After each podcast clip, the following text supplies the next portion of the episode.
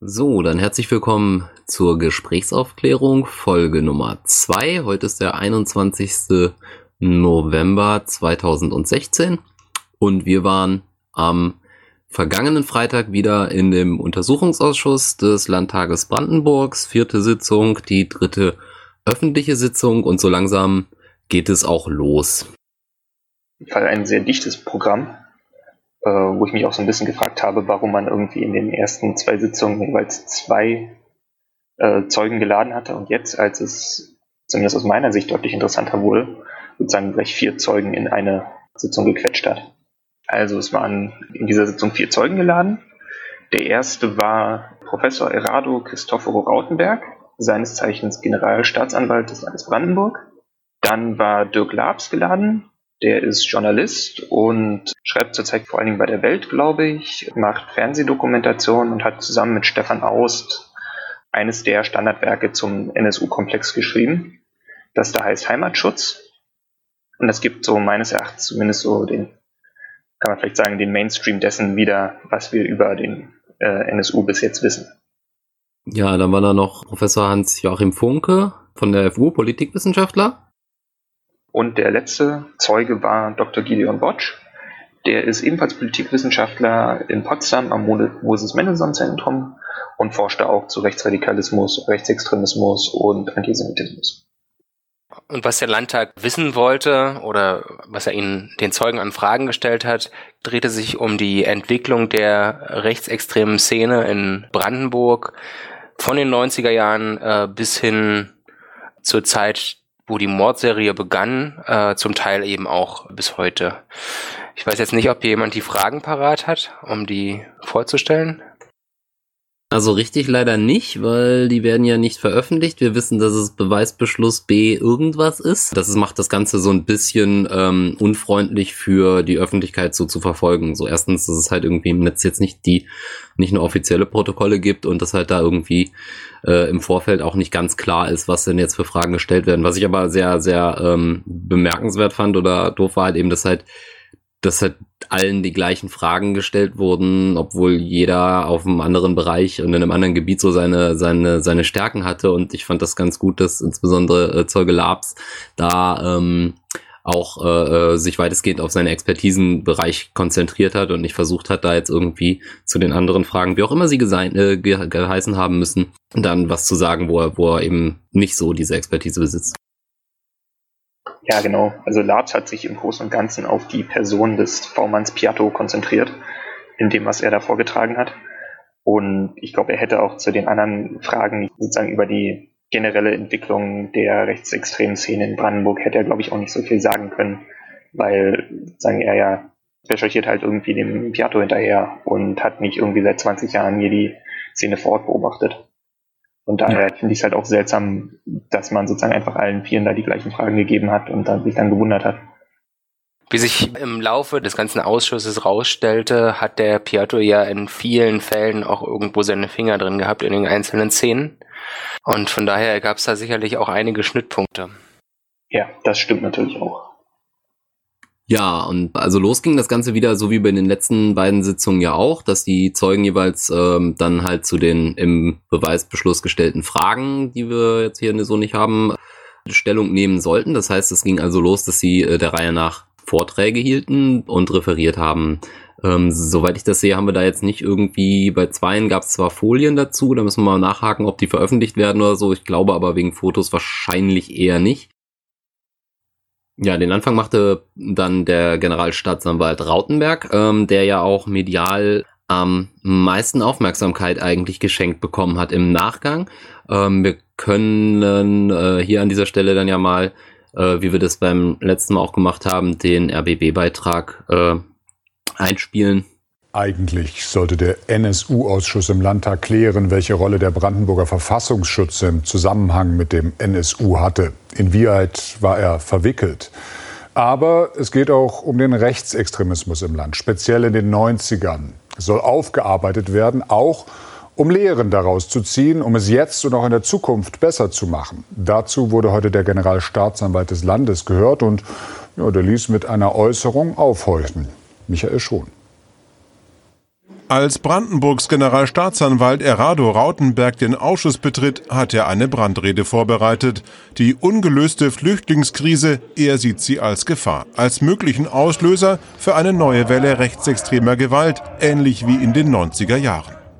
Mir war nur wichtig, äh, einfach darauf hinzuweisen, äh, dass diese Migrationskrise, mit der wir uns im Augenblick beschäftigen müssen, gelöst werden muss. Und äh, das bedeutet, äh, dass eben der Staat alle finanziellen Mittel, die er hat, einsetzt, um diese Problematik äh, auch wirklich zu lösen. Und damit äh, gräbt man natürlich dann auch den Rechtspopulisten und den Rechtsextremisten das Wasser ab. Die Zahl der rechtsextremen Gewalttaten in Brandenburg steigt. Nur ein prominentes Beispiel, der Brand dieser Turnhalle in Nauen vor einem Jahr. Sie sollte eine Flüchtlingsunterkunft werden. Den Brandstiftern von damals wird demnächst der Prozess gemacht. Ich finde, die Gefahr ist ähm, durchaus nachvollziehbar, dass wir heute eine ähnliche Situation haben. Denn wir haben auch heute wieder eine Flüchtlingsbewegung nach Deutschland. Das war auch in den 1990er Jahren so. Und wir haben starke rechtsextremistische Tendenzen dagegen. Und insofern gibt es natürlich das Sichtbare, die Pegida-Demonstrationen und äh, die AfD zum Beispiel. Aber es gibt vielleicht dahinter auch noch äh, stärkere rechtsextremistische Strukturen und die müssen wir im Auge behalten. Allerdings, es gibt auch Unterschiede. Rechtsstaat und Zivilgesellschaft sind heute stärker als in den 90er Jahren und die Jugendkultur ist nicht mehr von Rechtsextremismus geprägt. Und der Verfassungsschutz war bei der Bekämpfung des Rechtsterrorismus damals eher Problem als Lösung. Das zumindest ist ein Fazit der heutigen Ausschusssitzung. Wir haben heute den Eindruck gewonnen, dass es durchaus kein Erkenntnisproblem gab in den 90er Jahren, sondern die ähm, vorterroristischen Strukturen, die auch in Brandenburg ex äh, existierten, durchaus den Behörden bekannt waren, durch zahlreiche V-Leute zum Beispiel, daraus aber nicht die richtigen Schlussfolgerungen gezogen wurden und auch die Strafverfolgung nicht so erfolgte, wie es vielleicht heute der Fall wäre. Bleibt die Frage, wie der Rechtsstaat in Brandenburg in Zukunft gegen Rechtsextremismus kämpfen soll. Eine Frage, mit der sich der NSU-Ausschuss noch einige Zeit beschäftigen wird ja, der Herr Rautenberg hat eben sozusagen über das, was er über das hinaus als äh, was er da gefragt wurde als Zeuge, hat er da sich auch äh, berufen gefühlt, noch allgemein ein paar Dinge zum äh, zur naja, Flüchtlingskrise und dem Umgang damit zu äh, von sich zu geben. Aber das führt irgendwie über das hinaus, was worum es uns hier eigentlich geht. Ah, das war ein bisschen themenfremd. Das war beim Protokollieren, finde ich, auch ein bisschen nervig, weil ich gedacht habe, so, okay, das ist jetzt so gar nicht, das passt jetzt hier so gar nicht hin, aber okay. Was mir so ein bisschen aufstieß, äh, war halt, dass er da, dass er im Prinzip von Migrationskrisen sprach, also von Migrationskrise 1 und Migrationskrise 2. Und er äh, berichtete halt zuerst von den, von, von äh, den, von einer, äh, ich glaube, eine Ultrastruktur oder sowas, die es halt auch schon zu DDR-Zeiten gegeben hat, oder eine Hooligan-Struktur. Ähm, und äh, dass das im Prinzip dann in den 90er Jahren anschwoll und äh, er bezeichnete es dann halt eben auch mit den Begriffen erste Migrationskrise, zweite Migrationskrise. Wir befinden uns also jetzt in der zweiten Migrationskrise. Was war denn das damals für eine Migrationskrise? War das äh, aufgrund des Jugoslawienkrieges? Nee, das war ja noch wesentlich später. Ja, doch, das sind so Beginn, also Anfang der 90er sind vor allen Dingen die, die Kriege in Jugoslawien und auch einfach durch den, nach dem Zusammenbruch des Ostblocks so eine Armutsmigration. Also auch aus Rumänien, teilweise aus Polen und so. Ja, du hattest ja zum Beispiel auch Roma äh, viele dabei und du hattest daneben halt in der DDR noch diese ganzen äh, Vertragsarbeiter, die halt nach dem Ende der Wende, äh, nach dem Ende der DDR hier irgendwie gestrandet waren. Also aus so Ländern wie Angola oder Vietnam und denen man ja schon zu DDR-Zeiten teilweise sehr rassistisch begegnet ist. Also es gab genug verschiedene Gruppen, die irgendwie anwesend waren und die dann eben zum Ziel von rechtsextremen Angriffen wurden. Also ich kann mich noch erinnern an, an damals, so ein bisschen zumindest, also ich war ja noch relativ jung, ähm, aber ich konnte mich noch erinnern, dass auf jeden Fall in allen Jugendclubs ähm, Nazis unterwegs waren und das war irgendwie bei mir in der, in der eher ländlichen Struktur, wo ich aufgewachsen bin, total üblich und irgendwie gruselig. Spannender fand ich das schon, dass er im Vergleich zu den Zeugen, die wir in den letzten Sitzungen gehört haben, deutlich kritischer gegenüber V-Leuten eingestellt war. Da hat er mehrmals sich entsprechend geäußert. Ja, das hatten wir ja bei allen Zeugen, dass die ähm, klar äh, ein Problem in den V-Leuten gesehen haben. Vielleicht, weil die eben sehr im Thema stecken und äh, diesen V-Leuten auch zum Teil nachrecherchiert haben, wie dem Piatto, und äh, gesehen haben, dass das eben äh, durchaus ein Problem sein kann, wenn man die nicht ordentlich äh, kontrolliert oder aussucht wo es eigentlich um die allgemeine Struktur ging, da wurde vorgeschlagen, es sollte durch mehr Kon Kontrolle kompensiert werden, ähm, dass eben ja eben bestimmte Personen, wenn sie bestimmte Tra Straftaten äh, begangen haben, gar nicht als V-Mann in äh, Frage kommen und ähm, dass sie eben ja eben auch kontrolliert werden müssen und äh, besser berichten müssen. Aber ähm, ja, bei der ja, bei diesem Ausschusstermin zeigte sich eher das Bild, dass das äh, eher ein Problem ist äh, und das gar nicht zum Kontrollieren ist.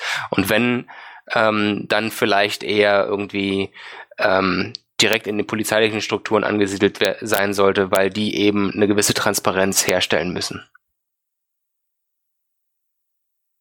Ja, auch auf die Gefahr, dass ich da jetzt ein bisschen vorgreife, das war ja auch ein Punkt, den der äh, Dirk Labs nochmal angesprochen hat. Äh, na, weil er eben gefragt wurde von, äh, von einem der Abgeordneten, äh, wie es denn mit der Steuerung von äh, V-Leuten aussieht, weil die äh, zum Beispiel der Zeuge Wolf aus der vorherigen Sitzung das eben total abgestritten hatte, dass sowas passieren würde, dass also V-Leute an Strukturen hereingesteuert werden.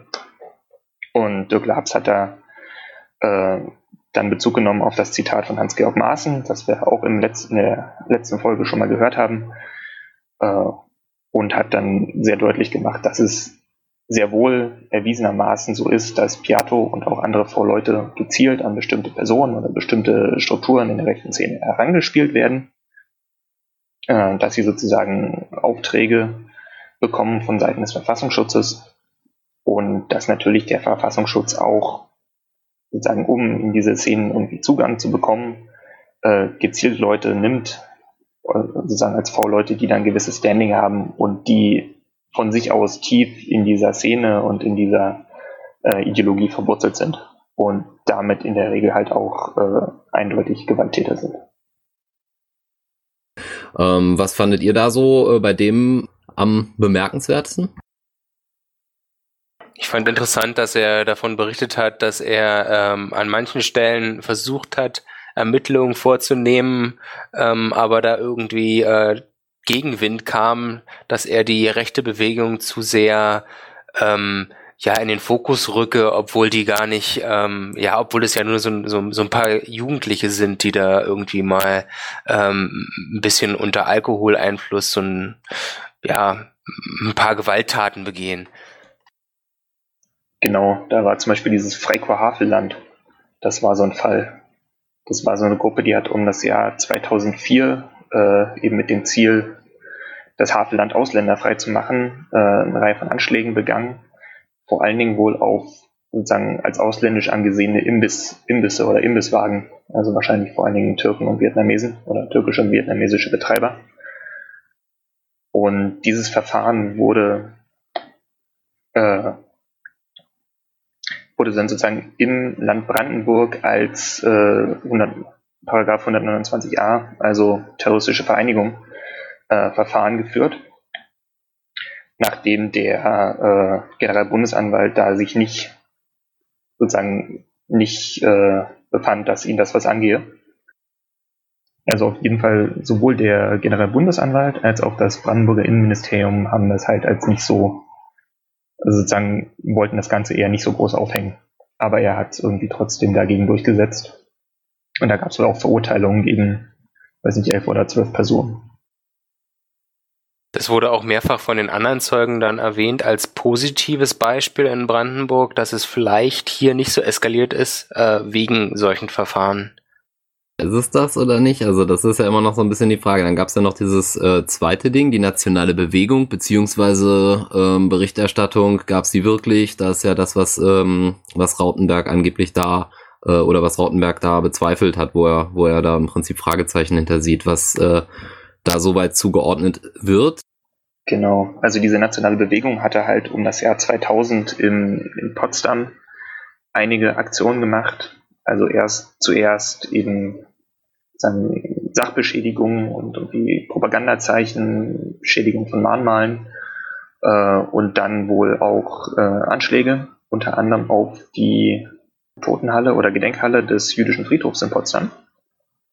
Und sie hat in dem Zusammenhang eben äh, antisemitische Bekennerschreiben hinterlassen. Da gab es eine größere Ermittlung gegen diese Gruppe, aber die ist weitgehend im Sande verlaufen. Da wurde, glaube ich, nie irgendwie ein Tatverdächtiger oder mehrere Tatverdächtige ermittelt. Und nach diesem, nach diesem Brandanschlag hörten die, äh, hörten die Aktivitäten der Gruppe dann wohl auch auf. Und da äußerte Rautenberg eben im äh, Ausschuss, dass er sozusagen Zweifel habe, ob diese Gruppe jemals wirklich existiert habe. War das so gemeint, dass er ähm, vermutet hat, dass die vielleicht rein vom, Nation äh, vom, vom Verfassungsschutz irgendwie. Also so, so las ich das hinterher in der äh, Berichterstattung. Aber in dem Moment, als ich da im Ausschuss saß, habe ich das gar nicht, habe ich das gar nicht so verstanden. Und ich finde auch das, zumindest das, was er da im Ausschuss gesagt hat, äh, gab das nicht her. Mein, meine Assoziation war halt eher in die Richtung, das war vielleicht gar keine, das war vielleicht gar keine Gruppe, sondern das war vielleicht irgendwie ein Einzeltäter. Ich meine, es gibt hin und wieder, dass sich sozusagen Leute äh, irgendwelche großspurigen Gruppennamen geben, äh, im, tatsächlich dann aber nur irgendeine einzelne handelnde Person ist. Äh, Anders Spreiwecker zum Beispiel, der hat ja auch behauptet, er sei sozusagen Mitglied irgendeiner Organisation, für die sich nie ein Beweis gefunden hat. Was ja laut Aussage der Zeugen auch bezeichnet war für die, für die damalige Zeit, war, dass es eben vor allem äh, autonom agierende Jugendgruppen waren, die ähm, Leute angegriffen haben. Und äh, vielleicht war diese Bewegung in Anführungsstrichen ja, ja tatsächlich nur eine Einzelperson, die eben ähm, alleine irgendwie ähm, unterwegs war und versucht hat, im Namen oder im oder für die sozusagen nationale Sache irgendwie ähm, Taten zu begehen. Also ist unklar, ähm, wie er das tatsächlich gemeint hat. Irgendwie war dann von der Presse, ähm, waren dann von der Presse so Gericht, Gerüchte unterwegs, die ich innerhalb des Ausschusses ja, wie du auch, Phil, gar nicht so wahrgenommen habe. Ja, das war schon ein bisschen skurril, vor allen Dingen, weil der erste Artikel in der, ich glaube in der PNN, äh, sozusagen schon im Internet erschienen war, bevor der Ausschuss beendet war. Also die haben da sehr fix gearbeitet. Und dann ein, eine andere Sache, die, die dann allerdings eher aus der äh, Betragung nach der, nach der Mittagspause hervorging, war, äh, was, wo ich das, was Rautenberg gesagt hat, recht interessant fand, war das Thema Todesdrohung gegen ihn persönlich weil sie kam, glaube ich, im Zusammenhang mit rechtsradikaler Musik darauf, dass eben auch über ihn selbst irgendwie Lieder mit Morddrohungen kursierten. Genau, Lanza war das, glaube ich, ne? Wäre auch schon gegen seinen Vorgänger im Amt. Ja. Äh, wo er halt sagte, das gab's, aber er, er habe da keine Angst gehabt. Was, äh, glaube ich, einiges äh, aussagt über die Wahrnehmung von, von rechtsextremer Gewalt zu der Zeit weil er sagte, ja, es wurden Morde begangen, aber eher sozusagen spontan und aus, äh, also sozusagen der, der typische Fall äh, eines rechtsextremen Mords in Brandenburg ist halt irgendwie rechtsradikale Jugendliche sehen irgendjemanden, der ihnen nicht passt äh, und schlagen denjenigen tot auf der Straße. Und was es halt in der Zeit nicht gab, waren sozusagen gezielte, vorbereitete Attentate, wie man sie äh, zum Beispiel von der RAF kennt. Und das ist sozusagen eher das, was in Deutschland irgendwie mit Terrorismus assoziiert wird. Und in diesem Zusammenhang gab es eben diesen, diesen Wortwechsel zu dem Thema. Irgendwie, ja, es gab Drohungen gegen ihn, aber er hat da keine Angst gehabt.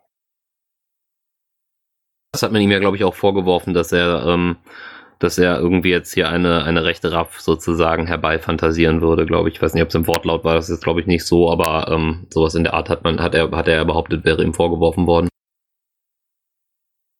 Ja, das ist ein Punkt, den äh, der Gideon Botsch äh, später auch nochmal stark gemacht hat, dass eben die, die Vorstellung von Terrorismus in Deutschland immer noch sehr stark Bezug nehmen auf die RAF oder auch auf äh, so Palästinensergruppen aus den, weiß nicht, 60ern, 70ern, 80ern oder jetzt auch Islamisten, die halt eher sozusagen ihre Gewalt gegen den, gegen den Staat richten und gegen seine Repräsentanten und irgendwie versuchen, den, dem Staatsgefüge dadurch irgendwie Schaden äh, zuzufügen.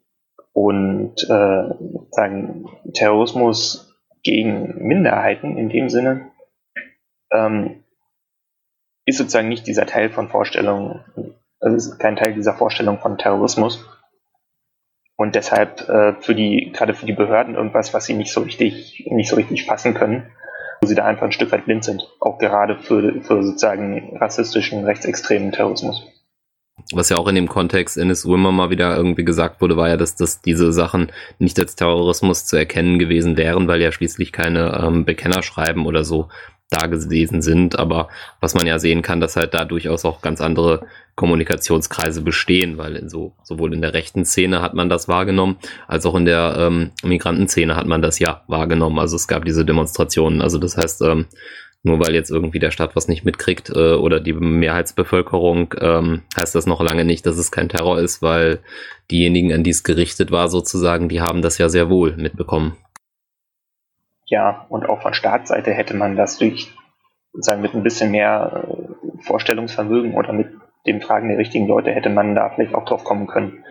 Ich meine, da ist dieses, dieses Freikorps-Havelland ist ja da eine interessante Parallele, weil sie eben auch sagen Anschläge auf ausländische Imbissbetreiber oder Imbisse begangen haben. In dem, in dem Fall halt eher sozusagen Brandanschläge ohne tödlichen Ausgang. Wahrscheinlich eher dann, wenn diese, wenn diese Imbisswagen oder Buden äh, nicht, nicht besetzt oder nicht in Betrieb waren. Aber von der Zielauswahl sind sie da doch schon sehr, sehr nah an dem, was der NSU gemacht hat. Nur halt nicht mit der tödlichen Konsequenz.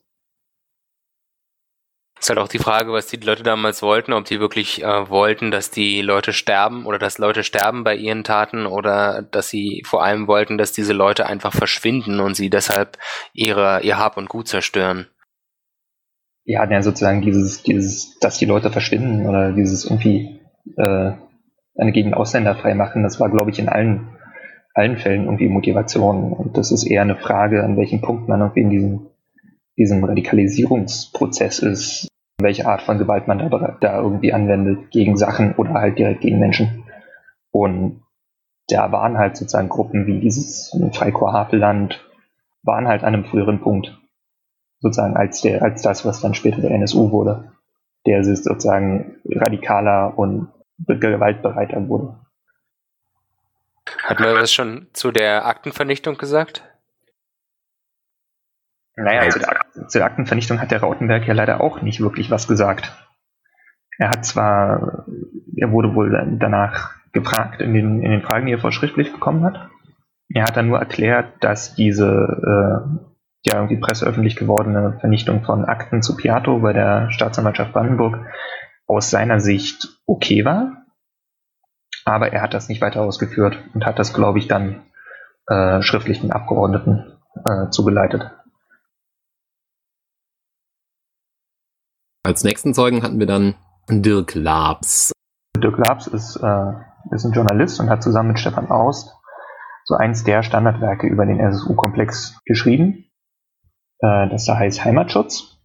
Er hat außerdem Fernsehdokumentationen zum NSU-Komplex gemacht, die heißt, glaube ich, auch so die Doku. Gab es in der ARD und im äh, Bayerischen Rundfunk. Und äh, er schreibt ansonsten, glaube ich, auch viel für die Welt, woher der Stefan Aust auch ist. Und recherchiert also weiter zu den, zum NSU-Komplex und gerade zu den verschiedenen V-Leuten. Und er hat halt in seinem Vortrag äh, sich hauptsächlich auf die Person äh, Carsten Schipanski alias V-Mann Piatto konzentriert. Der Film hieß der NSU-Komplex? Ich meine ja. Da tun wir auch nochmal einen Link dazu. Also diese Person Piato ist halt deshalb, also steht halt auch im, im Zentrum dieses Ausschusses, weil sich darum ja irgendwie das sozusagen der zentrale Skandal in Brandenburg rankt, dass nämlich äh, Carsten Schibanski als V-Mann den äh, Brandenburger Verfassungsschutz Hinweise geliefert hat auf das äh, untergetauchte NSU-Trio und diesen Hinweisen aber nicht nachgegangen wurde, beziehungsweise diese Hinweise wurden halt nicht weitergereicht. Ja, und was der, was der Dirk Labs halt auch irgendwie stark gemacht hat, ist, dass Czepanski wohl der einzige V-Mann ist, von dem man weiß, also von dem man definitiv weiß, dass er äh, über das Trio berichtet hat. Es gab ja da noch diverse andere, die sozusagen um das Trio rum waren, so Leute wie, äh, wie Ralf Marschner zum Beispiel oder Thomas Starke. Aber oder Tino Brandt. Äh, aber von denen ist halt nicht bekannt, dass sie äh, über das Trio berichtet hätten, den Verfassungsschutz. So gesehen war der Piato der Hauptgewinn als Quelle. Ja, und den hat man aus irgendeinem Grund nicht genutzt.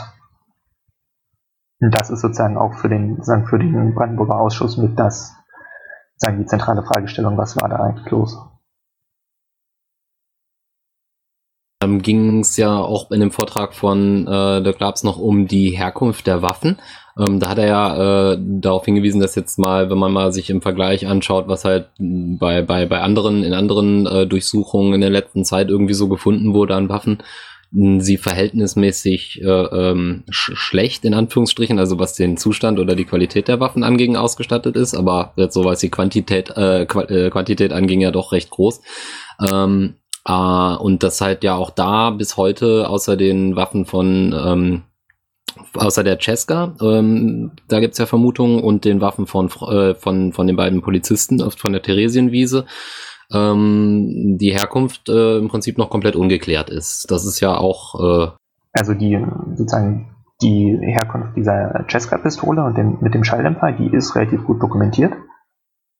Die wurde halt äh, sozusagen über die wurde legal in der Schweiz gekauft und dann quasi illegal nach Deutschland verschoben und ist da, da gibt es glaube ich noch eine kleine, noch eine kleine Un Unklarheit, aber sozusagen aus dem äh, kriminellen Milieu in Jena vermutlich äh, zum Trio gekommen. Über Leute wie äh, Ralf Wohleben und Carsten Schulze.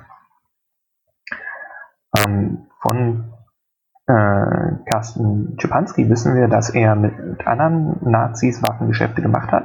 So vor allen Dingen äh, kurz vor seiner Enttarnung rund um das Jahr 2000 gab es da, ich meine, zwei, zwei verschiedene Vorfälle, wo es halt mit Potsdamer und Berliner Neonazis ein Waffengeschäft gab.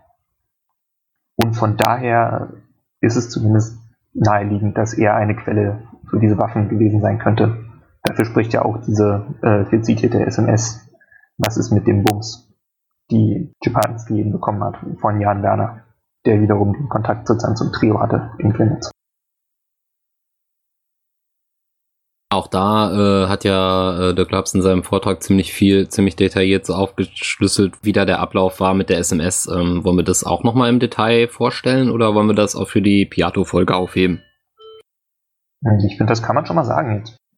Also, Czepanski hat halt eben dieses Praktikum oder diesen Job in, in den Sonnentanzladen in Chemnitz gehabt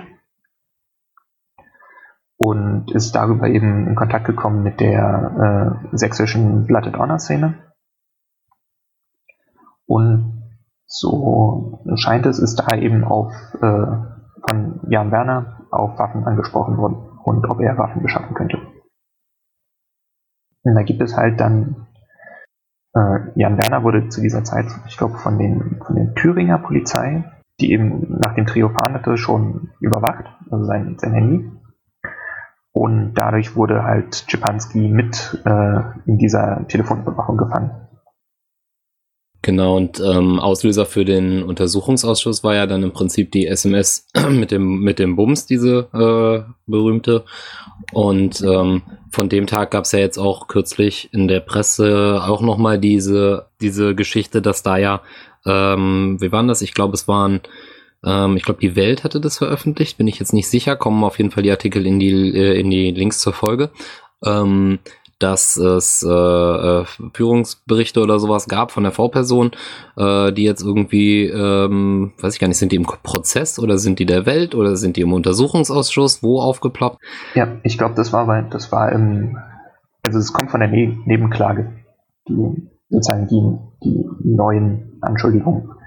Also die Sache ist halt die, äh, am 25. August irgendwie am, äh, ich glaube so gegen 19 Uhr kriegt äh, Japanski eben eine SMS, was ist mit dem Bums, die halt so interpretiert wird, dass ihn da äh, Jan Werner nach Waffen fragt.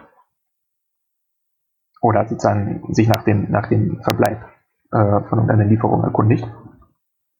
Und äh, nach allem, was wir wissen, war äh, hat sich Schipanski zu dieser Zeit mit seinem äh, V-Mann-Führer getroffen.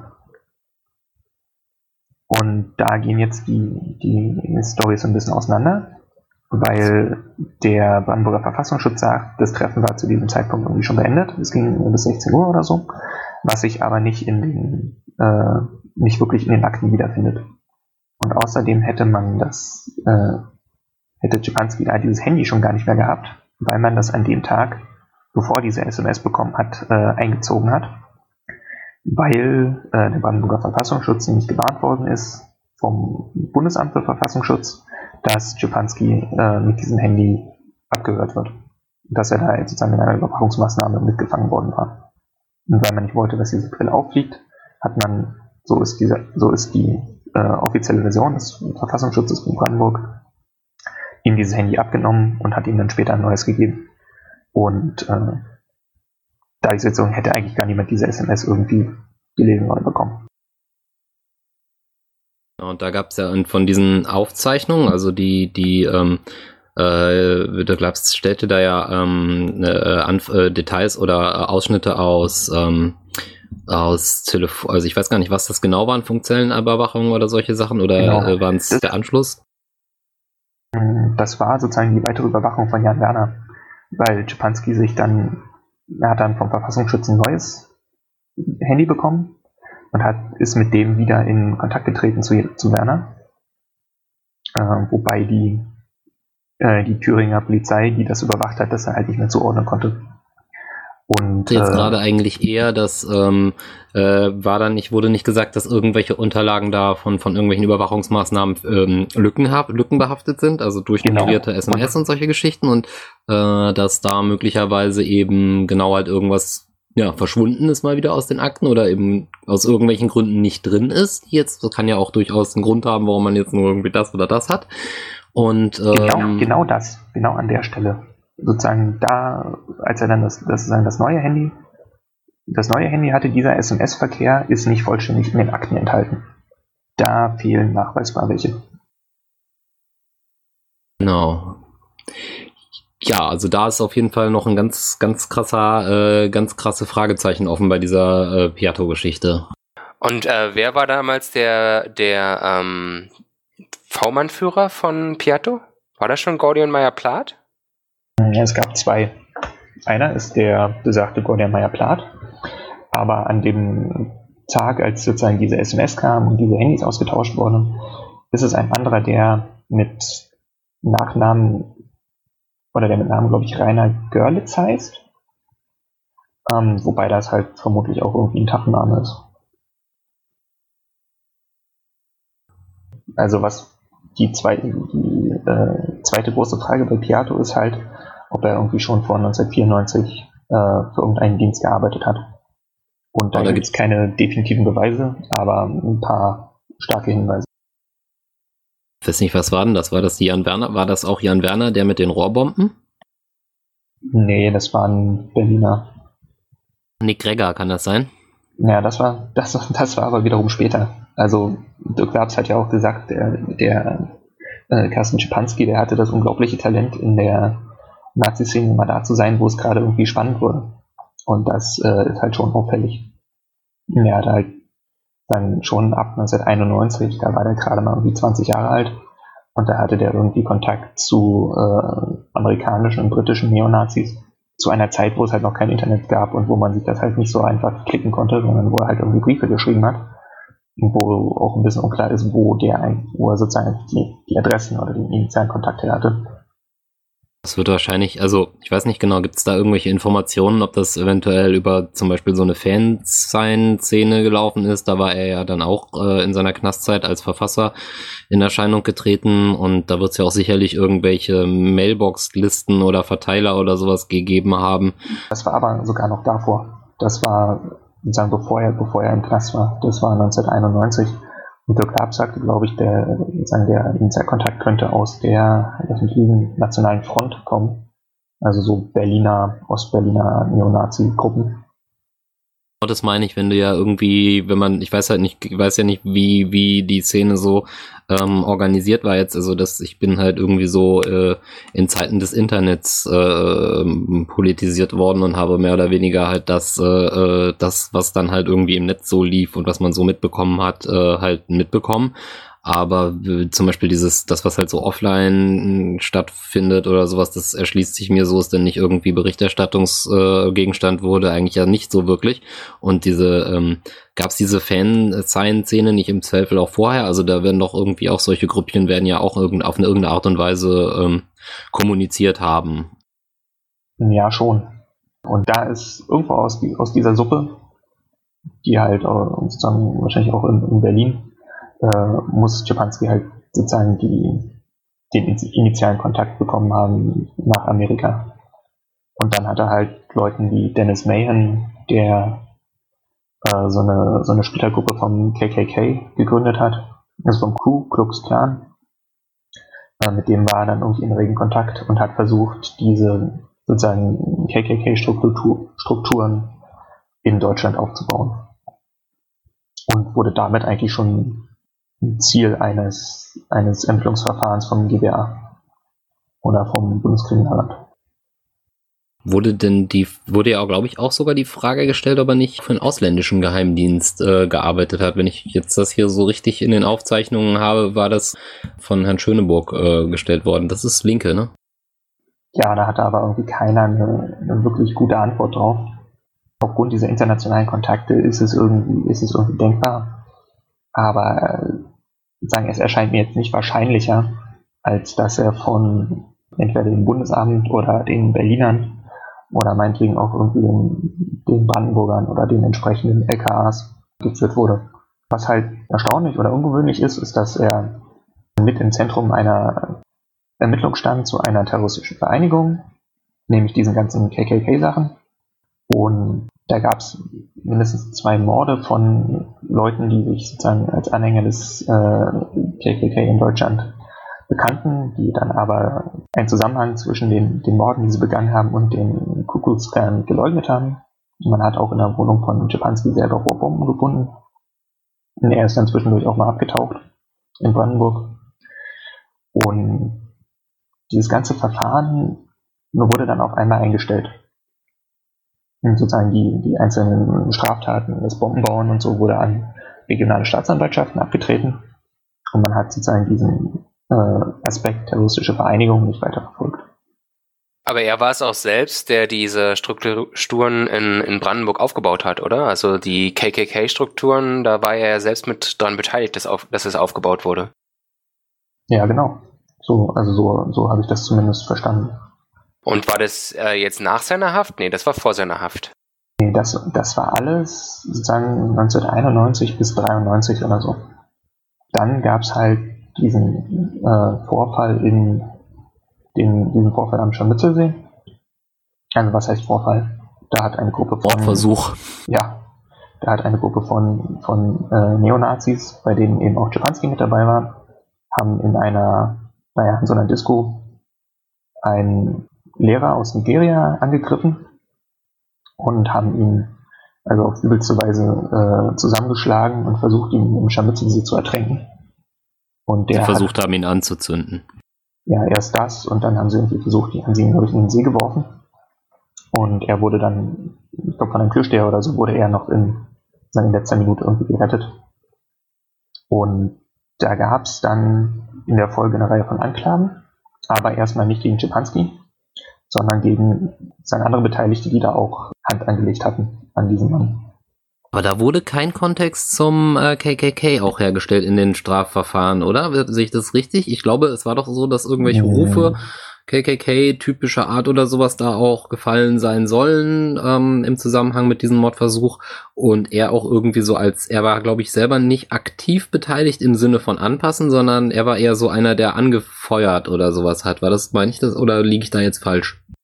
Nee, das ist das ist genau richtig. Also sozusagen Schipanskis Rolle dabei war eben eher, dass er sozusagen das Ganze angefeuert und naja geleitet hat und äh, ist glaube ich nicht nachgewiesen, dass er selber ähm, den besagten Nigerianer äh, angefasst hat.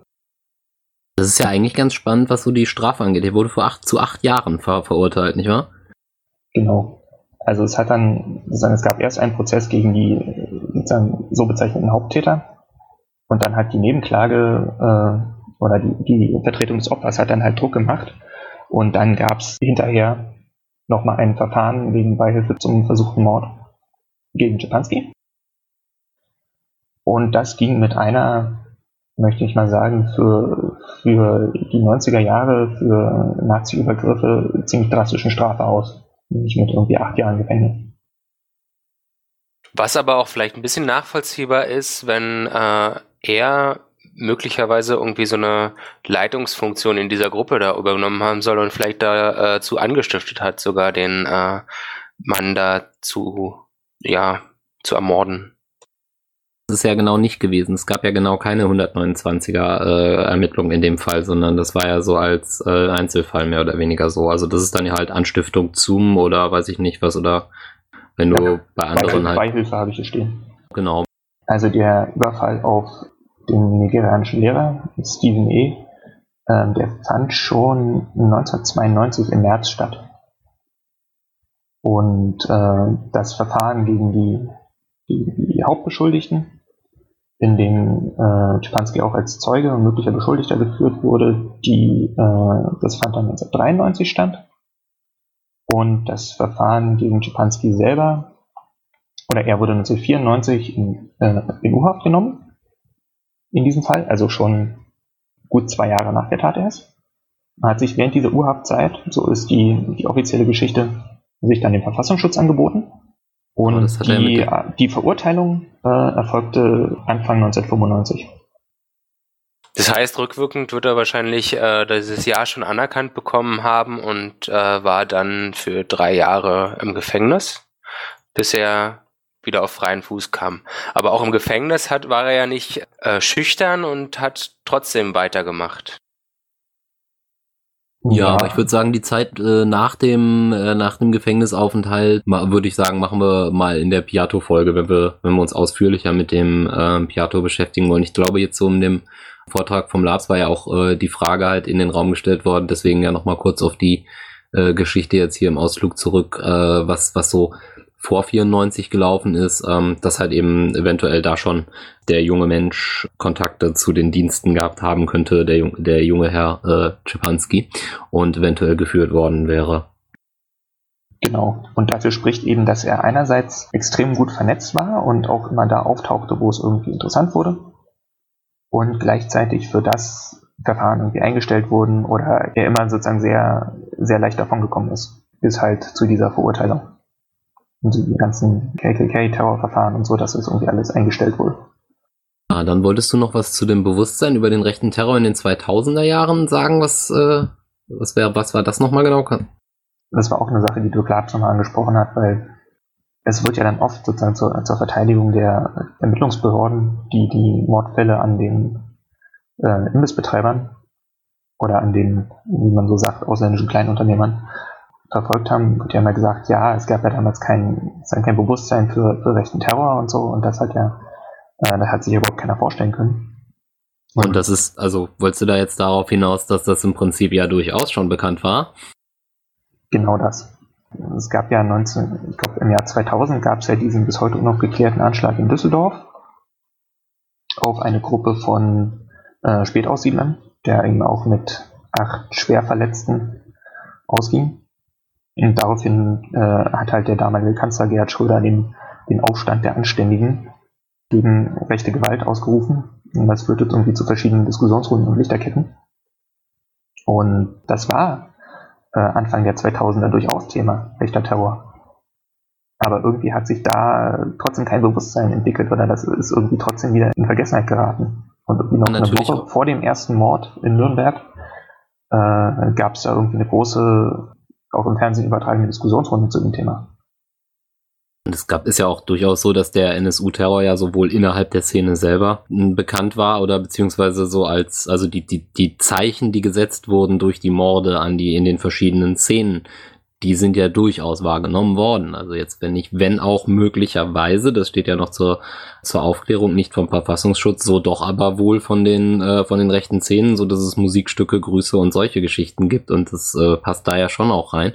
Und äh, was man ja auch nochmal äh, dazu sagen muss, definitiv sind die Morde ja auch in der Migranten-Community angekommen und da gab es ja dann auch durchaus diese Hinweise sowohl bei, bei, weiß ich nicht, den Nagelbombenanschlag in der Kolbstraße, äh, gab es aus da äh, von den Opfern und von den Zeugen durchaus irgendwie den Hinweis in diese Richtung, als auch halt eben diese Demonstration, ich glaube, war das sogar auch in Köln, ähm, mit dem es darf kein zehntes Opfer geben oder so, wo unsere Öffentlichkeit das halt noch nicht so äh, Ich meine, die war, die, die war in Kassel, glaube ich, nach dem, nach dem letzten Mord.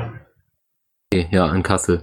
Also so das Bewusstsein da, aber was man dann natürlich auch noch so, so wenn man sich die Zeit anschaut, sagen muss, naja, Anfang der 2000er, ähm, da hatten wir gerade in Amerika George W. und äh, 9-11. Das ist, äh, hat dann natürlich wahrscheinlich auch so zu einer Terrorbegriffsverschiebung oder sowas geführt. Also das ist halt auch ein Thema, was sehr stark gerade überdeckt. Hm, Ja, ein Stück weit schon. Aber die, sozusagen der, der Terrorbegriff in Deutschland war halt auch vorher schon anderer. Der hat sich halt sehr stark immer an der RAF orientiert und so an den klassischen Terrorismus der äh, 60er und 70er Jahre. Mit so, also einerseits so linksgerechtete Gruppen, andererseits irgendwie verschiedene palästinensische Gruppen, die halt viel stärker irgendwie den Staat und seine Vertreter und seine Symbole äh, angegriffen haben und irgendwie sozusagen mit der Zielsetzung den, sozusagen den Staat ins Wanken zu bringen. Und das hat Gideon Botsch dann auch nochmal ein bisschen ausgeführt, dass sozusagen in dieser, in dem Verständnis von Terrorismus, was in Deutschland, auch in deutschen Behörden davor herrscht, Angriffe gegen, gegen Minderheiten oder Terrorismus gegen Minderheiten irgendwie überhaupt nicht vorkam. Das war sozusagen außerhalb dessen, was man sich da unter Terrorismus vorgestellt hat. Und das wirkt halt in gewisser Weise bis heute nach. Gerade eine Radikalisierung stellt man ja gerade irgendwie in vielen Bereichen fest. Wobei diese, diese ganzen Nachrichten zu den Reichsbürgern, das, das kommt, glaube ich, eher daher, dass man da jetzt mal drauf aufmerksam geworden ist. Da wird wahrscheinlich eher was nachgeholt, was er irgendwie vorher so liegen lassen hat. Genau. Das war ja auch, irgendwer hat das auch gesagt, dass sozusagen die, also dass diese, diese Waffen, die man bei den Reichsbürgern äh, beschlagnahmt hat in letzter Zeit, dass die halt qualitativ deutlich höherwertiger aussehen als das, was man irgendwie beim NSU gefunden hat. Und ich glaube, das liegt einfach daran, dass das halt, also diese Reichsbürger in der Regel immer so Leute mittleren, Männer mittleren Alters, die halt irgendwie im Besitz eines Waffenscheins sind oder einer Waffenbesitzkarte und irgendwie als Sportschützen oder Jäger sich diese Dinge angeschafft haben für viele tausend Euro und nicht halt irgendwie auf dem Schwarzmarkt äh, umgebaute Schreckschusswaffen oder sonstigen Kram erworben haben. Die Reichsbürger haben aber schon irgendwie eine andere ideologische Ausrichtung. Also sie haben sicherlich Überschneidungen irgendwie zu rechtsterroristischen Zellen, die Menschen umbringen oder äh, Brandanschläge ausüben, aber äh, eigentlich ja haben die ja irgendwie einen anderen Back Background. Sind ja eigentlich nur treue Bürger von Preußen. Naja. Also einerseits haben sie halt diese, diese ganzen Vorstellungen von, von Bürgerkrieg und Widerstand und so, das, das zieht sich halt irgendwie durch das ganze rechte Spektrum. Bei den einen steht halt irgendwie eher das Deutsche Reich im Vordergrund und bei den anderen die Rasse, aber äh, Beiden ist der Untergrund, äh, ist der, ist der Untergang nahe. ja, ja, und sozusagen die, die Aufforderung zum Handeln. Das meine ich ja, dieser Alarmismus, so, äh, jetzt müssen wir, sonst, jetzt müssen wir endlich das Volk retten, das Reich retten, whatever. Und sie haben auch, also so- sowohl die äh, Rechtsterroristen als auch die Reichsbürger haben halt auch einen gemeinsamen Ursprung. Also mit die, der erste, der sich irgendwie zum Reichsverweser oder so erklärt hat, war, glaube ich, Manfred Röder. So ein, so ein äh, Rechtsterrorist Terrorist aus den 70er Jahren. Rassismus versus Nationalismus, was ich weiß nicht genau, was du da äh, im Kopf hattest zu mehr.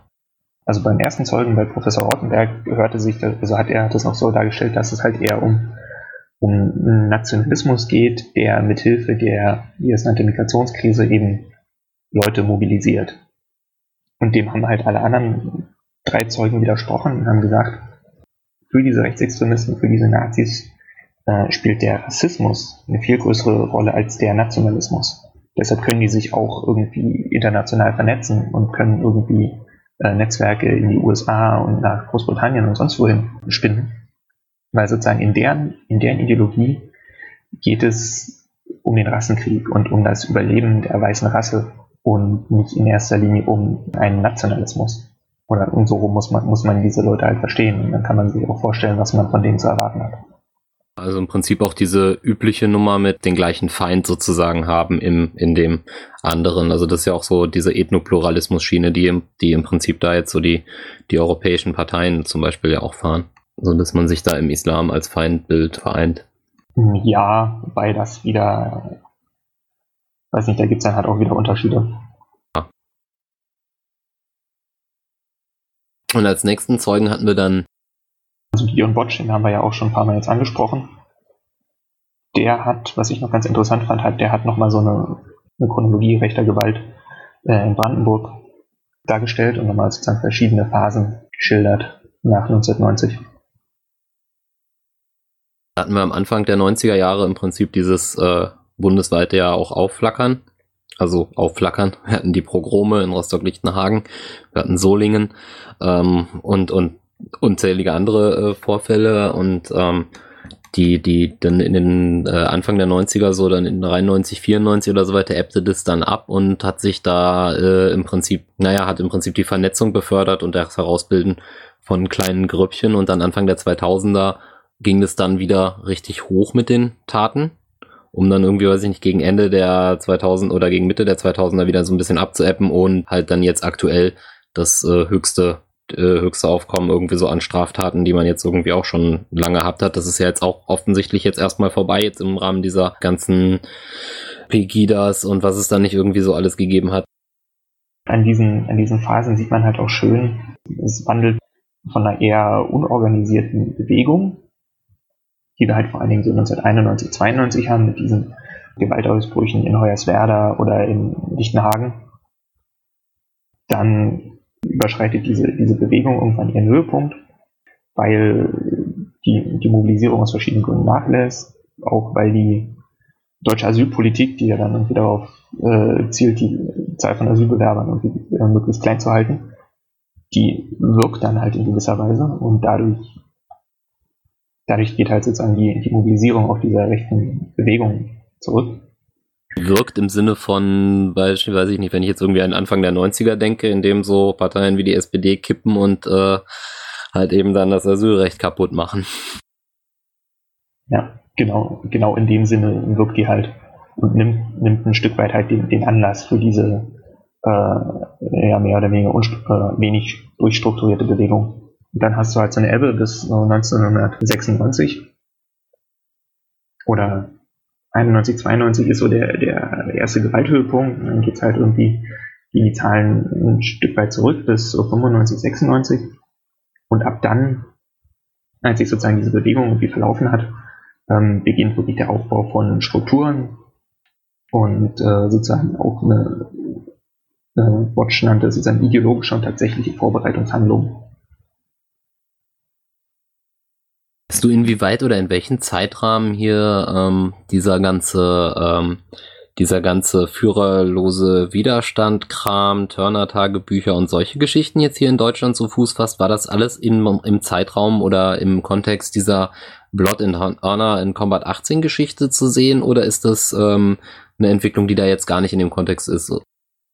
Doch, doch. Das ist also zumindest diese, diese Idee von Zellen und führerlosen Widerstand in der rechten Szene, das gibt es ja woanders auch, aber in der rechten Szene kommt, wenn ich das richtig sehe, ähm, so ab, ab Anfang der 90er Jahre mit den Einflüssen äh, aus den USA und aus England. Vor allen Dingen. Und ich glaube auch, auch da ist der Piato oder Carsten Schipanski wieder mit vorne dabei, weil er irgendwelche, ich glaube, irgendwelche Manuals von, äh, von Blood and Honor übersetzt er dann ins Deutsche. Und das dauert natürlich eine Weile, bis das irgendwie in der Szene rezipiert wird. Aber da, das ist halt an sich, ist das sozusagen die ideale Ideologie für die Leute, die, die sozusagen übrig bleiben, wenn diese, wenn diese Bewegung oder diese Mobilisierung halt irgendwie zurückgeht. Wenn die, ähm, ja, die Mitläufer im Prinzip nach diesen ähm, rassistischen Übergriffen, die es Anfang der 90er gab, dann äh, irgendwie langsam zurück oder die Anzahl der Mittelläufer irgendwann langsam zurückging äh, und die restlichen Verbliebenen sich darüber Gedanken machen, wie es denn jetzt weitergehen kann und äh, sie sich halt äh, belesen und äh, da ähm, Strukturen schaffen, um eben weiter diesen Kampf aufrechtzuerhalten? Ja, genau so würde ich das sehen. Also da hat man dann halt so diese Konzepte von irgendwie bildet irgendwie kleine Zellen oder kämpft meinetwegen als Einzelkämpfer. Das ist, das ist dann, glaube ich, schon ansprechend für diese Leute. Und auch so das Konzept, was ja dann auch vom, vom NSU irgendwann mal geschrieben wird, sozusagen jeder, der, der handelt, jeder, der mitmacht, ist, ist sozusagen ein Teil der Bewegung. Diese äh, schöne, da gab es auch so, ein, so eine äh, Comic-Recherche vom von Korrektiv, glaube ich, war das, der war über einen weißen Wolf oder weißer, der weiße Wolf oder sowas heißt das. Da haben sie äh, verschiedene, ja. Und da haben sie irgendwie auch verschiedene äh, naja, also die, die, die Taten oder die, ähm, die, die rechtsradikalen Übergriffe als äh, Kommunikationsmittel ja im Prinzip über die Szenen hinaus, also dass du im Prinzip dann überall sozusagen deine, äh, deine Strukturen schon irgendwie hast und dass aber darüber mit kommuniziert wird. Ich weiß nicht, irgend so ein Ding blieb mir in Erinnerung äh, mit diesen 3 zu 1, äh, das war glaube ich eine Polizistenmordgeschichte, äh, die da ja auch irgendwie in der Szene groß rumging oder solche Dinge. Also das ist dann sozusagen ähm, ja, ich weiß nicht, ob so, so die Szenen untereinander irgendwie miteinander kommunizieren, aber auf jeden Fall sich gegenseitig Bestätigung holen. Das Zeichen, dass es einen noch gibt oder irgendwie, wie man sich das so vorstellt, weiß ich jetzt nicht. Genau, das mit dem 3 zu 1, das war halt, das ist halt da in Dortmund, im Großraum Dortmund. Das war, glaube, Mitte der 2000er. Der Mann hieß Michael Berger. Das ist halt auch irgendwie, der halt auch in den Dortmunder Blood and Honor Combat 18 Strukturen mitlief. Und der hat halt äh, nach einer Verkehrskontrolle drei Polizisten erschossen und sich anschließend selber umgebracht. Also ich, ich habe das auch gelesen, diese, diese These von, von Kommunikation, aber ich habe halt bei, bei so Leuten wie, wie Berger, ich habe halt so das Gefühl, so ein, ein großer, großer oder wichtiger Aspekt dieser Ideologie ist, dass sie ja alle irgendwie auf den Tag X warten. Also den Tag, an dem irgendwie der, der Rassenkrieg oder der Bürgerkrieg oder sonst irgendwie was losbricht. Das eint ja sagen dieses Warten auf den Tag X, das, halt, das zieht sich ja durch weite Teile der rechten Szene. Und gibt's halt, ich habe so das Gefühl, manchmal gibt es ein paar Leute, die bisschen nachhelfen. Die, ja, nee, die, die irgendwann halt nicht mehr warten können. Für die das jetzt irgendwie gekommen ist und die dann losziehen. In dem Sinne ist das ja auch dann so eine Art von Kommunikation im Sinne von, Mal gucken, ob es Nachahmer gibt, also dass man sowas damit mehr oder weniger auch in Gang setzen kann. Also das, was man sich da so herbeigewahnsinnt hat äh, mit äh, Revolution und dann mache ich jetzt sozusagen, irgendjemand muss ja den ersten, der ersten, den ersten Stein werfen, jetzt fange ich an und hoffe, dass dem möglichst welche folgen oder sowas. Also das meinte ich auch eher in dem Sinne, so nach dem Motto. Ja, ja, in dem Sinne kommt das, kommt das durchaus hin. Bei Berger und auch, äh, ich weiß nicht was, warum das gerade in NRW irgendwie so gehäuft auftritt aber da gab es ja noch, noch einen anderen, der in, äh, jetzt habe ich gerade den Ort vergessen, irgendwie bei Köln, ähm, drei, also ich glaube irgendwie den, in der Anwaltskanzlei, äh, drei Menschen erschossen hat und anschließend äh, halt auch irgendwie so, so Briefe verschickt hat, äh, dass jetzt irgendwie die nationale Revolution anfängt. Das deckt sich ja auch mit anderen aktuellen äh, Terrorstrukturen, die wir so sehen, wie zum Beispiel im IS. Also es ist ja irgendwie, erkennt man ja da einige Parallelen so zum äh, also jeder, dieses, jeder dieses, dieses Lone Wolf-Konzept. Genau, äh, jeder, der irgendwie an die, an den Gedanken glaubt und dann Taten begeht, ist irgendwie Teil des Ganzen und ähm, also man, man, man versucht irgendwie durch Taten wieder Nachahmung zu erzeugen. Und äh, das ist ja da auch, auch Teil dessen, was man in der Berichterstattung über den IS halt sehr sieht. Ja, das ist, glaube ich, auch was, was es sozusagen für die, für die deutschen Behörden und für den, für den Blick, den sie halt auf Terrorismus haben, es sozusagen so schwer gemacht hat, das als Terrorismus zu erkennen. Weil in deren Vorstellung ist halt immer noch irgendwie die RAF mit einer Kommandoebene und einer sozusagen einer Befehlsstruktur und irgendwie umfangreichen Papierkram sozusagen das, wonach sie, was, was sie sozusagen als Vorstellung haben allem auch, glaube ich, äh, als, als Wesentliches jetzt könnte ich mir vorstellen, aus Sicht des Staates ist halt eben diese Nummer, mh, hm, dass so Leute wie die RAF oder wenn man sich jetzt mal an, weiß nicht, gab es äh, IAA oder PKK in Deutschland irgendwelche Anschläge, nicht, dass ich jetzt so auf dem Schirm hätte, aber da ist auf jeden Fall bei diesen klassischen, in Anführungsstrichen klassischen Terrordingen, hast du halt auch immer äh, im, entweder im Vorfeld mit, da geht jetzt eine Bombe hoch oder im Nachgang halt eben eine, eine Mitteilung oder eine, eine, eine Bekenntnis, das hattest du hier ja nicht gehabt, weil die Szene selber, die hat's halt mitbekommen, sowohl die migrantische Szene, die, äh, die der, denen Angst gemacht werden sollte, das genügt ja und so gesehen war das also so doppelt perfide. Seite die Adressaten das mitbekommen haben, aber der Staat halt eben ermangels ähm, Bekennerschreiben oder sowas, so nach dem Motto hier, das sind wir gewesen, rechtsradikale Extremisten, Terroristen, war das halt eben, was gab's ja da gar nichts. Ja, gehen beim Linken ja relativ schnell irgendwie so der Terrorismusverdacht naheliegt oder zumindest die 129er Geschichte ist es bei rechten Dingen ja auch eher unwahrscheinlich oder sehr, sehr äh, unüblich.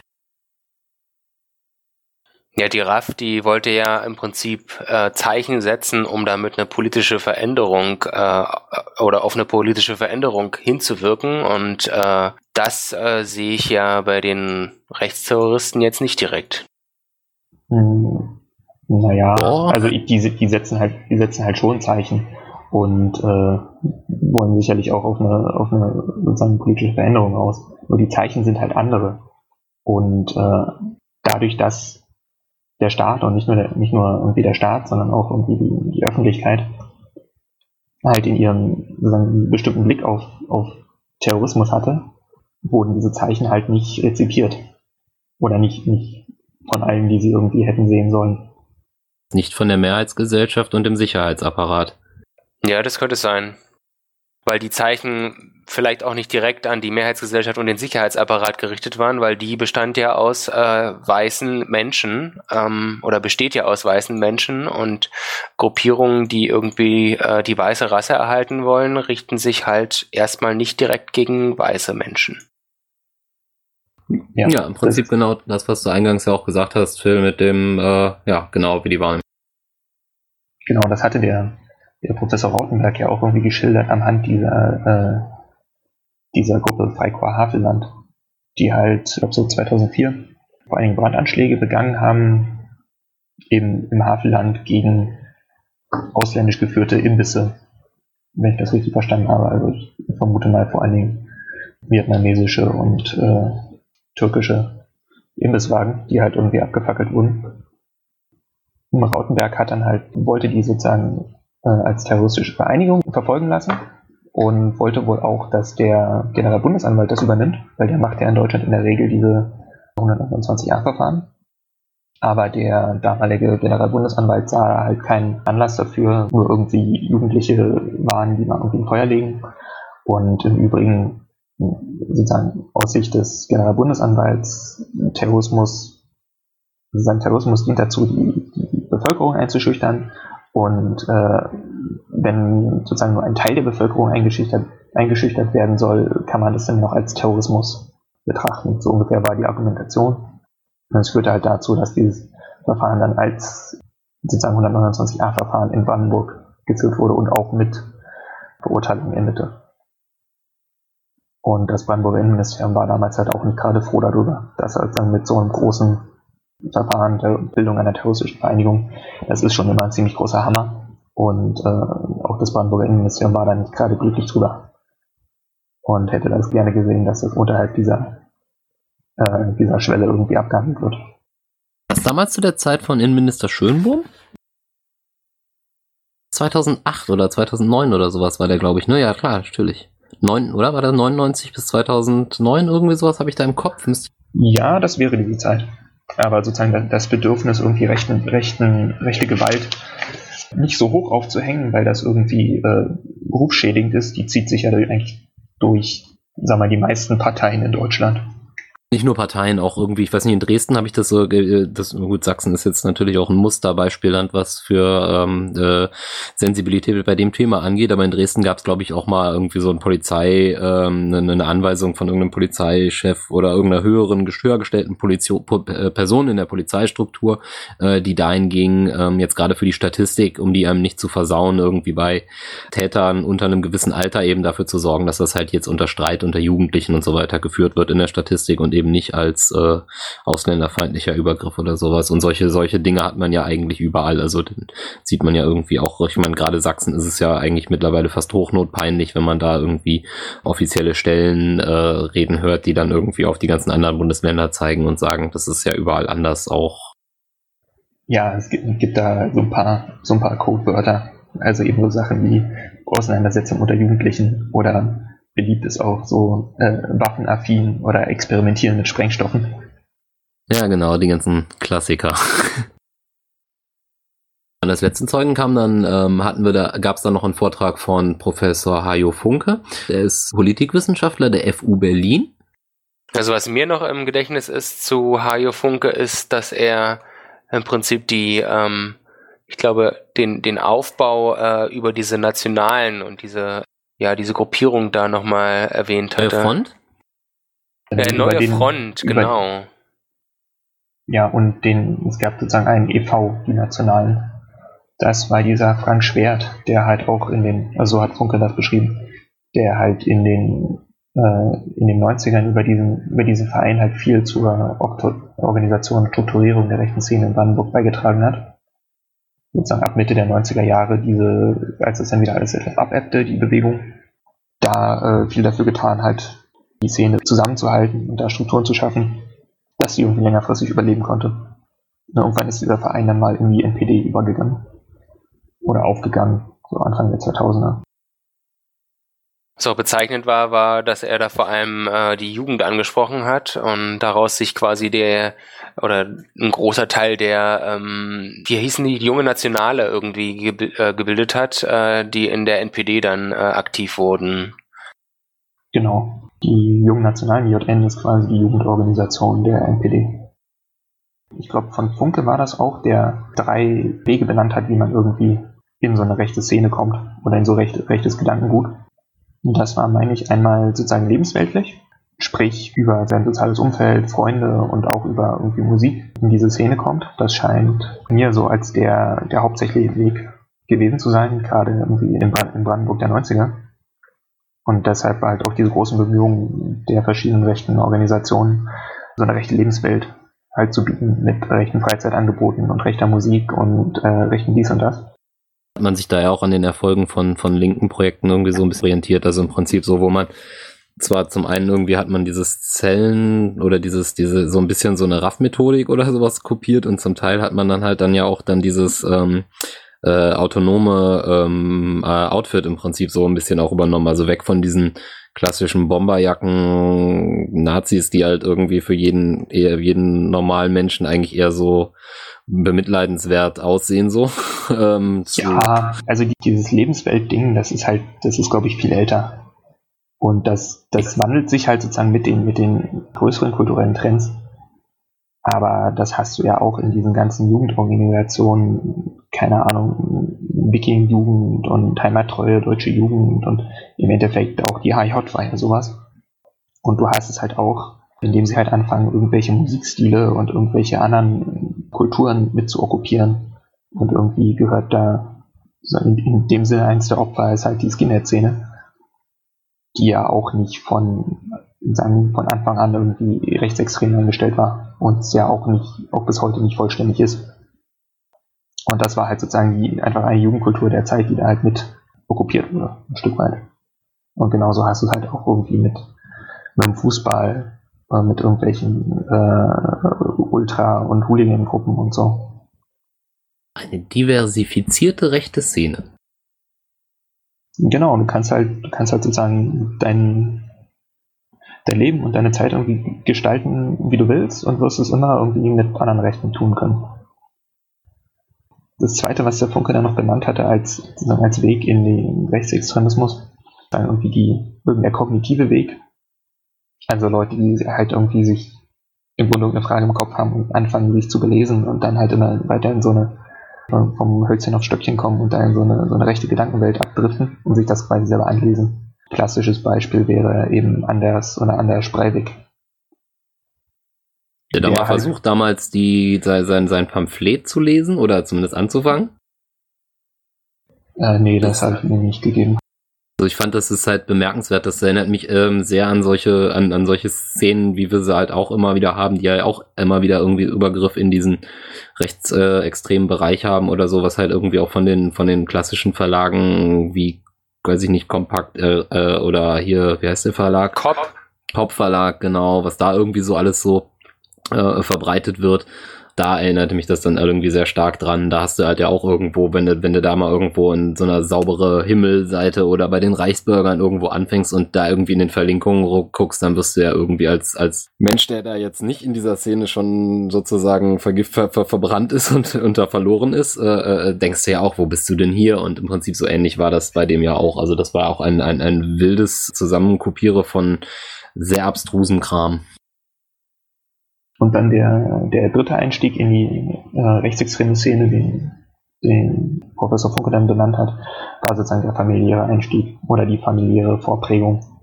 Sei es jetzt durch Eltern oder durch den, durch den Großvater oder sonst irgendwie Bezugsfiguren, die einfach schon so eine rechtsextreme Vorprägung liefern. Sei es jetzt direkt, indem sie, keine Ahnung, dann irgendwie Opa der Altnazi der von den Abenteuern an Ostfront erzählt, sei es einfach indirekt durch so einen Alltagsrassismus, der einfach schon das Wertesystem, was ein Mensch hat, irgendwie so voreinstellt, dass er dann sehr empfänglich ist. Genau. An der Stelle vielleicht einen coolen Filmtipp. Und zwar, äh, da kann man ja genau das äh, mit dem Opa, der Altnazi, ist und immer noch überzeugt ist. Das kommt da in dem Film äh, Die Kriegerin ziemlich gut zur Geltung. Das ist auch ein sehr empfehlenswerter Film über gewisse Strukturen in, äh, in den 90ern. Ich glaube, den habe ich auch gesehen. Ich erinnere mich, muss ich mir nochmal anschauen. Was ich auch noch interessant fand, war, ähm, dass ja Hajo Funke auch Empfehlungen gegeben hat, was man tun sollte, um ähm, einer zukünftigen Entwicklung äh, wie dieser, wie sie geschehen ist und jetzt anscheinend auch wieder geschieht, vorzubeugen. Funke hat halt in seinem, in seinem Vortrag auch mehrmals so, so, so einen Appell an die Sozialpolitik mit eingeflochten, Leute halt nicht abzuhängen und dadurch einfach die Bereitschaft, irgendwie sozusagen so eine negative Reaktion gegen die Gesellschaft irgendwie zu verringern. Wollen wir noch was zur Stimmung im Saal sagen? Ja, mich hat auf jeden Fall gefreut, dass die Besucherplätze fast alle vergeben waren am Anfang. Wir wurden auch von irgendwem gefragt, ob wir die Studentengruppe sind und die waren wir nicht.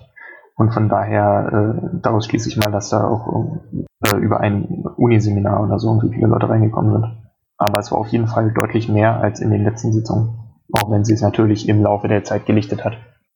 Was aber auch sehr verständlich war, weil dieses Thema ist einfach mal ähm, deutlich ja ansprechender, überhaupt äh, mehr über diese äh, Szene zu erfahren. Und äh, ich muss auch sagen, dass für mich die Sitzung äh, irgendwie sehr viel spannender war als äh, die erste, in der ich ja zu Gast war. Also die erste öffentliche Sitzung. Und das war auch ähm, ja, auf jeden Fall, es ist auf jeden Fall ein Grund, irgendwie da hinzugehen und sich die Sitzung mal anzusehen. Also das kann man echt gut machen. Genau. Und wenn man da hinten drin sitzt, dann kann man auch auf die Herren vorne links in den Besucherreihen achten. Da sitzen, oder da saßen diesmal, glaube ich, so drei oder vier Leute, die wohl dem Verfassungsschutz oder den, den Sicherheitsbehörden zuzuordnen sind. Die wurden auch gerade von Herrn, von Herrn Professor Funke mehrmals direkt angesprochen während seines Vortrages. Ja, und die hatten auch einen, die hatten auch einen weiblichen, weibliche Verehrerin dabei, nicht wahr? Ja, irgendeine Frau hat sie in den, in den Pausen ziemlich ausdauernd und engagiert bepöbelt. Ich hatte das Gefühl, die macht das öfter. Ja, es war auf jeden Fall eine äh, Skurrilität. Nee, aber ansonsten wirklich äh, fand ich auch sehr angenehm. Also es waren, glaube über etwas über 50 Leute oder sowas am Anfang da. Gegen Ende waren wir noch irgendwie so zu 10. Aber äh, das war auf jeden Fall interessant und es, kann nicht schaden, auf jeden Fall da vorbeizukommen. Wobei ich, und ich auch finde auch absolut, dass es wesentlich eingänglicher war als jetzt irgendwie die letzten beiden Sitzungen. Ähm, Wobei es ein bisschen traurig ist, dass man im Vorfeld nicht irgendwie äh, gesagt bekommt, also klar, das Thema war da, aber sowas wie die Fragen oder sowas, äh, dass die nicht öffentlich sind, das finde ich ein bisschen doof. Also da sollte man das der Öffentlichkeit doch, finde ich, ein wenig leichter machen oder ich würde sozusagen eigentlich diesen Anspruch an ein Parlament setzen, dass es die Dokumentation so bereithält, dass eine interessierte Öffentlichkeit sich da äh, im Prinzip beim Landtag alles das findet, was es braucht, um sich da reinzusetzen, um sozusagen drin zu sein. Also so ein bisschen redaktionell oder weiß ich nicht was aufbereiten oder halt vielleicht den Beweisbeschluss, äh, um den es geht, zu veröffentlichen oder solche Nummern. Das finde ich eigentlich angemessen. Was ich auch zum Thema dass mehr veröffentlicht werden sollte, also dass die Fragen der äh, Antizeugen im Voraus äh, veröffentlicht werden sollten, äh, fände ich auch auf jeden Fall gut, ähm, wenn man uns den die Arbeit abnehmen würde, das Protokoll zu veröffentlichen, weil es ist nämlich ein super viel Aufwand, äh, gleichzeitig zu schreiben und der Sitzung zu, zu folgen, weil eben das Landtagsprotokoll leider auch nicht öffentlich ist. Und es würde uns einiges an Arbeit abnehmen und auch ein bisschen Konzentration ähm, ja geben, um den, den Zeugen besser folgen zu können. Aber äh, das ist leider auch nicht der Fall und so müssen wir uns halt irgendwie äh, selbst behelfen und äh, da nehmen wir uns eben das Protokoll als Quelle oder eben auch äh, bestimmte Bücher und da wolltest du, glaube ich, noch was erzählen. Nee, ich wollte nur einwerfen, dass es, wenn es sozusagen ein, oder das, das offizielle Protokoll des Landtags dauert halt auch immer ein bisschen. Und, selbst wenn sie es veröffentlichen würden, hätte das irgendwie sicherlich einen Leck von einigen Tagen. Das war's dann auch eigentlich erstmal von uns. Ähm, die nächste Sitzung wird am Montag, den 19. Dezember 2016 sein, um 10 Uhr, wieder im Landtag. Vielen Dank fürs Zuhören. Genau, vielen Dank und auf Wiederhören.